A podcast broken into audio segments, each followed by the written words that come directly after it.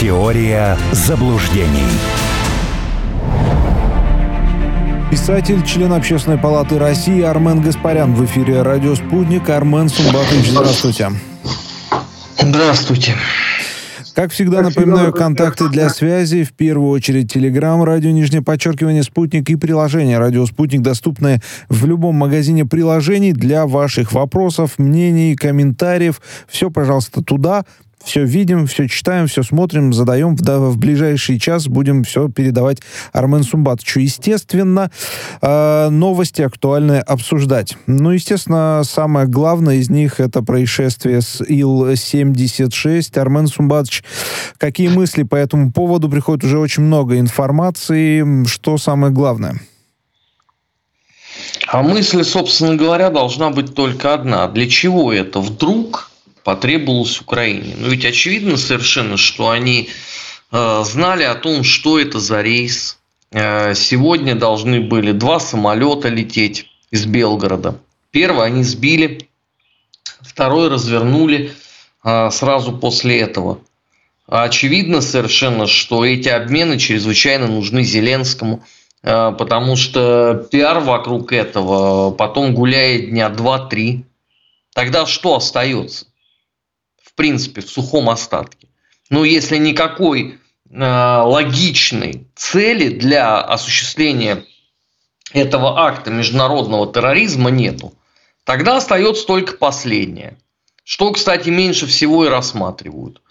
Э, Зеленский, видимо, решил, в силу, я не знаю каких причин, что за ПВО тоже отвечает э, Залужный. И приказал сбить дабы подставить Залужного и наконец-то получить козырь, чтобы от него избавиться. Но ПВО подчиняется другому генералу. Больше того, этого генерала поставил Ермак. И именно по этой причине вся эта история ушла в тину, потому что не могут офисные это просто так взять и признать. Именно поэтому сегодня сначала была безудержная радость. Сбили Э, самолет с оккупантами, с э, ракетами, кто там только не отметился. Э, и это мразь Цымбалюк, и всякие нацисты еще пока не добитые. А потом, когда выяснилось, что именно сбили, пришлось резко начать удалять. Пришлось резко начать переписывать. Я в этот момент находился в эфире в режиме реального времени, наблюдал, как меняются новости на Униан, Украинской правде, РБК Украина, что там еще, цензор и, и, и прочее, прочее. То есть а, о таком вообще, в принципе, наверное, никто бы и вообразить себе не мог, что будут это все наблюдать. Ну и на эту минуту э, офис президента Зеленского отказывается от каких-то комментариев вообще по этому поводу – Комиссия по обмену ничего не говорит. Министерство обороны Украины ничего не говорит. СБУ ничего не говорит.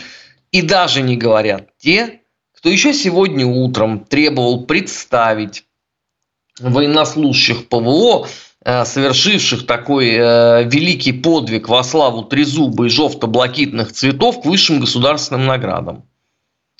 Все молчат. Теперь, что касается нас. Я не знаю, сколько еще должно произойти таких событий, прежде чем мы признаем Украину террористическим государством. Хотя сегодня, наконец-то, это прозвучало в стенах Государственной Думы. Ну, видимо, вода камень точит. Второе. А, сегодня получено очередное доказательство невменяемости. Это в лучшем случае или идиотии, это тоже в лучшем случае, а в худшем предательской деятельности части так называемых военблохеров, которые на радость хутору стали орать о том, что никаких пленных никто никуда не вез, и вообще пленных конвоируют по земле, и вообще пленных надо конвоировать несколько большим числом. Украина чрезвычайно благодарна этим дегенератам врожденным – за такой подарок. Потому что именно эти откровения в момент, когда ничего другого ты сказать не можешь, а что-то говорить нужно, именно эти откровения этих кретинов замечательнейшим образом тиражируются.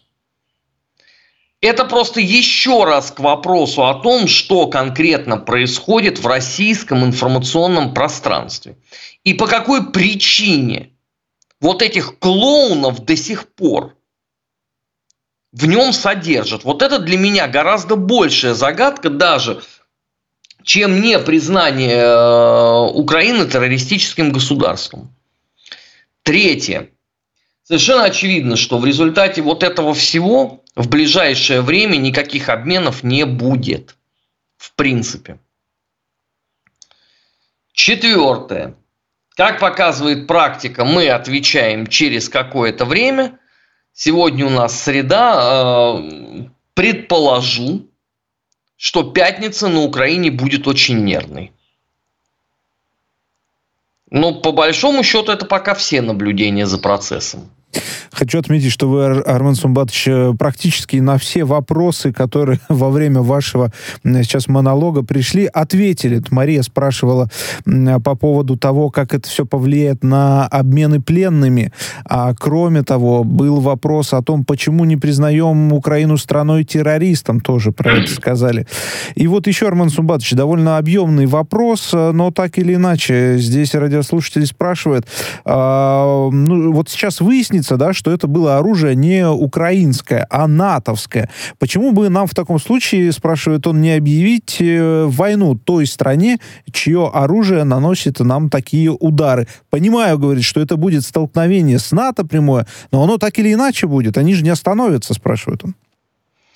Ну, а, вы понимаете, какая штука. Э, по этому поводу все же уже давным-давно сказано в правительстве Германии. Они же произнесли сакральные слова, что да, они передали оружие, но кто и как им пользуется, к ним отношения никакого не имеет. Проблема вся состоит в том, что мы продолжаем жалеть Украину в той или иной э, плоскости. Слушайте, ну сегодня это вообще просто, э, я считаю, что апогей вселенской э, терпеливости – Захар Прилепин сегодня пишет пост о том, что, ну, в общем, их тоже жалко. Не, я согласен, с человеческой, с гуманитарной, с христианской, с православной точки зрения, да, я спорить не буду, жалко. Теперь давайте посмотрим на персоналей. Там минимум 12 человек, террористов из Азова. То есть там минимум 12 человек, которые доказательно убивали русских на Донбассе. Вы мне, если назовете пример, когда Константин Симонов, Фадеев, Шолохов, Твардовский, Иренбург и кто-нибудь еще из выдающихся писателей советской поры оплакивал эсэсовцев и говорил о том, что, ну, в общем, с православной человеческой точки зрения их тоже жалко, хорошо, ладно, эсэсовцы не подходят. Это немцы. Назовите мне хоть один пример, когда выдающиеся советские писатели оплакали власовцев или бандеровцев. Хоть один вы мне можете назвать? Кто-нибудь? Нет, потому что такого и быть не могло в принципе. А сейчас это есть. И это просто еще одно доказательство, извините, той шизофрении, которая у нас происходит в обществе. Ведь эти пресловутые военблогеры, идиоты, да, это же не просто вот с Марса откуда-то прилетели, они находятся внутри социума. Они подпитываются вот этими настроениями. И это самое страшное, по большому счету. Вот у нас бы э, вот так бы реагировали на какие-то другие события. Было бы совсем неплохо. У нас бы вот так бы, например, а сегодня о погибших летчиках бы говорили. Правда? Массово. А получилось, что у нас про летчиков, про, насколько я понимаю, наверное, сотрудники ФСИНа, э, конвой, погибшие. О них почему-то таких слов нет. И вот это мне категорически абсолютно не нравится. Я согласен, что, наверное, должна быть эпоха милосердия, любви, э, терпимости и так далее. Только после победы а не до нее. Не надо подменять понятия. это всегда очень скверно выглядит. Потому что люди вот на это смотрят и говорят, вы что там вообще? Совсем что ли ополоумели? Ну не говоря уже о том, что еще нету комментария официального Минобороны, он последует через 20 минут, а уже там какие-то депутаты Госдумы все рассказали, какие-то эксперты все понаписали – кто-то договорился до того, что это была неисправность самолета. Послушайте, ну, мне кажется, что этой махновской вольнице все-таки стоит положить конец. Потому что получается на самом деле очень странно. То есть мы с одной стороны на государственном уровне боремся с фейками. Вот конкретно сегодня в Общественной палате Российской Федерации, куда я вхожу, были слушания по поводу фейков и нежелательной информации в соцсетях. Параллельно был, было вот это. Это каким образом сочетается одно с другим? Расскажите мне, просто вот интересно. Надо что-то одно делать. Если у нас вольница, и каждый, кто чего хочет, что-то говорит, а заодно и делает, это один разговор, тогда это надо просто объявить. Но судя по тому, что я слышу из уст политиков, общественных деятелей, они находятся совсем не в том настроении. Тогда объясните, почему эти два процесса э, шагают в ногу параллельно. Вот на этот вопрос я ответить не могу, потому что я в очередной раз э, его не понимаю. Но, собственно, его не понимаю не только я, а почти все э, нормальные люди, которым задаешь этот вопрос, как это происходит.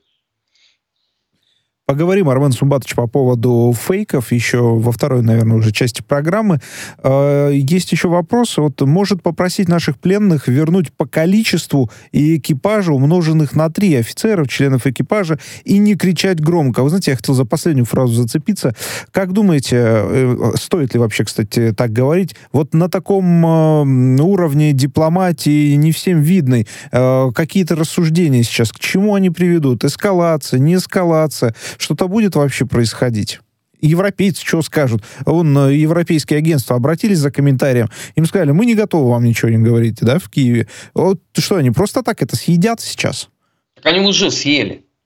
Они уже написали, что что-то произошло с российским самолетом. Вы знаете, вот это, э, если я так начну вам отвечать на вопросы, вы, наверное, подумаете, что либо Армен Сумбатович переработал, либо как бы все, у него состояние «Здравствуй, Байден». А в случае с западными медиа никто никаких вопросов э, не задает. Поэтому, конечно, э, они проглотят абсолютно точно. То, что сегодня произошло, а сбивали из-под Харькова, расстояние до точки подлета 130 км, это еще один Э, очень яркий привет тем клоунам, которые говорят, давайте куда-нибудь что-нибудь отодвинем. Куда вы что будете отодвигать? Ну хорошо, допустим, вы отодвинули за Харьков, а завтра американцы дадут более дальнобойную ракету. И чего? Проблема ведь в другом состоит, правда? Проблема состоит в той власти, которая готова вот так вот 60 человек своих убить, чтобы иметь повод скинуть своего же главкома ВСУ. Проблема состоит в том, что пока эта власть будет руководить Украиной, ничего не поменяется. Поэтому здесь, извините, только есть один вариант. Полная победа, я вот так скажу, полная победа э, в СВО. Ничего другого не остается. В принципе. А, я понимаю, конечно, у нас полно гуманистов, но этим гуманистам я настоятельно советую посмотреть, что было э, в воскресенье э, в Донецке. Может быть, хоть это приведет гуманистов э, в должный вид. Хотя у меня большие сомнения на этот счет. Потому что если люди накануне буквально там Э, третьего года СВО еще не до конца понимают, что происходит, ну тогда тут, наверное, даже Господь Бог бессилен, если он им при рождении головы не настроил. Поэтому цель, цель только одна, только победа, никакой другой нету здесь. Я вот, Армен Сумбат, еще, знаете, сижу сейчас, думаю, вот вы сказали, одновременно с этим у вас там было другое мероприятие. Я думаю, что на Украине вот тоже одновременно с этим происшествием еще происходила встреча с представителем э, так, Сло, Словакии, да, к ним сегодня приезжали. Да, а, Шмигаль с ним встречался. Да, да, да. И вот вы представляете, вот э, происходит это событие, и следующее заявление. Мы не будем блокировать 50 миллиардов евро э, для Украины, чтобы они могли каким-то образом э, сосуще... Э, существовать, в принципе. Но это, я не знаю, как это вообще можно назвать? Цензурных слов как-то не наблюдается, мне кажется. Ну, а что вы от них э, хотели? Ну, ну вот, вот вы искренне полагали, что премьер-министр Словакии выйдет и скажет, слушайте, чем быстрее будет создана международная ликвидационная комиссия по этому государственному недоразумению, тем будет лучше? Ну, да вот мог вы... бы просто промолчать. Это было бы намного э, более мудро с его точки, с его позиции.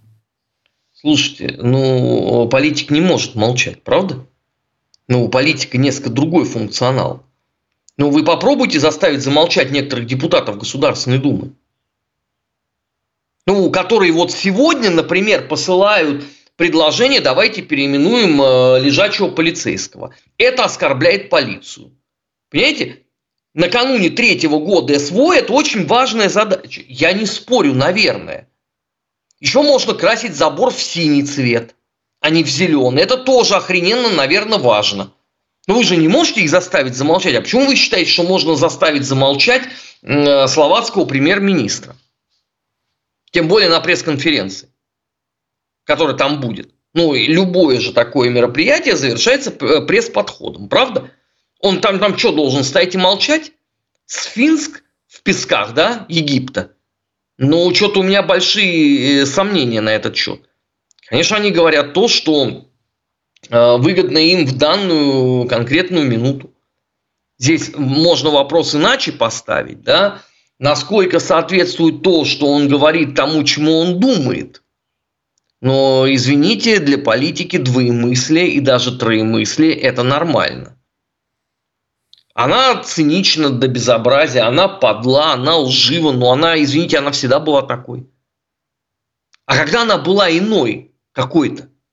Нет, ну пытались э, люди э, играться в романтизм, э, для них это плохо заканчивалось в политике, как правило. А те, кто там долго сидит – и те, кто там хочет задержаться, те будут, э, извините, играть по определенным правилам, нравится там это вам или нет. От того, что сказал э, премьер-министр Словакии, что наша задача меняется в СВО? Нет.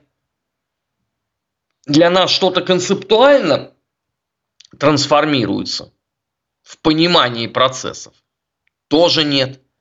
Понимаете, это вот отрыжка – на самом деле безобразное э, советской системы, когда надо обязательно было послушать, какая Марья Ивановна, э, какой э, Свирид Петрович, где, кто, что скажет, обязательно драгоценное мнение зафиксировать, прислушаться и обсудить.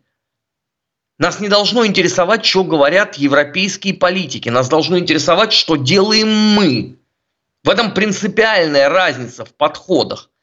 Но поскольку всем проще гораздо слушать, э, сегодня Эрдоган сказал это, о, Эрдоган подмигнул России. Завтра Эрдоган произнес диаметральный иное, все, подучи, о, Эрдоган натовская подстилка. Вы не устали вообще вот в такой модели находиться?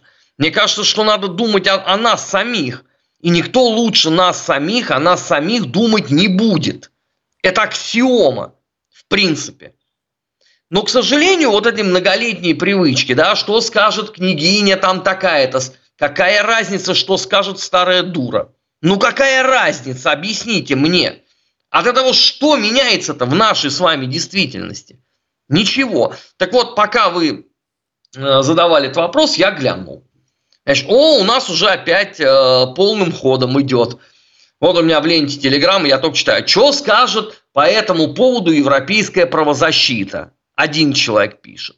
Второй человек задается острым вопросом, что скажет Human Rights Watch. Вот мне просто интересно, вот Human Rights Watch, это что, родственник его? Это дядя двоюродный? Когда Human Rights Watch говорил что-то соответствующее представлениям России. Сколько таких случаев было за последние 40 лет? И все равно вот эта дурная привычка. Что скажет европейский правозащитник? Ничего он не скажет, успокойтесь. Успокойтесь и дышите ровно. Думайте о том, что будут говорить в России, а не о том, что скажут в Брюсселе. Это ущербная абсолютно позиция. И ладно, когда она была условно до 24 февраля 2022 года, потому что у любой системы, как известно, есть запас инерции.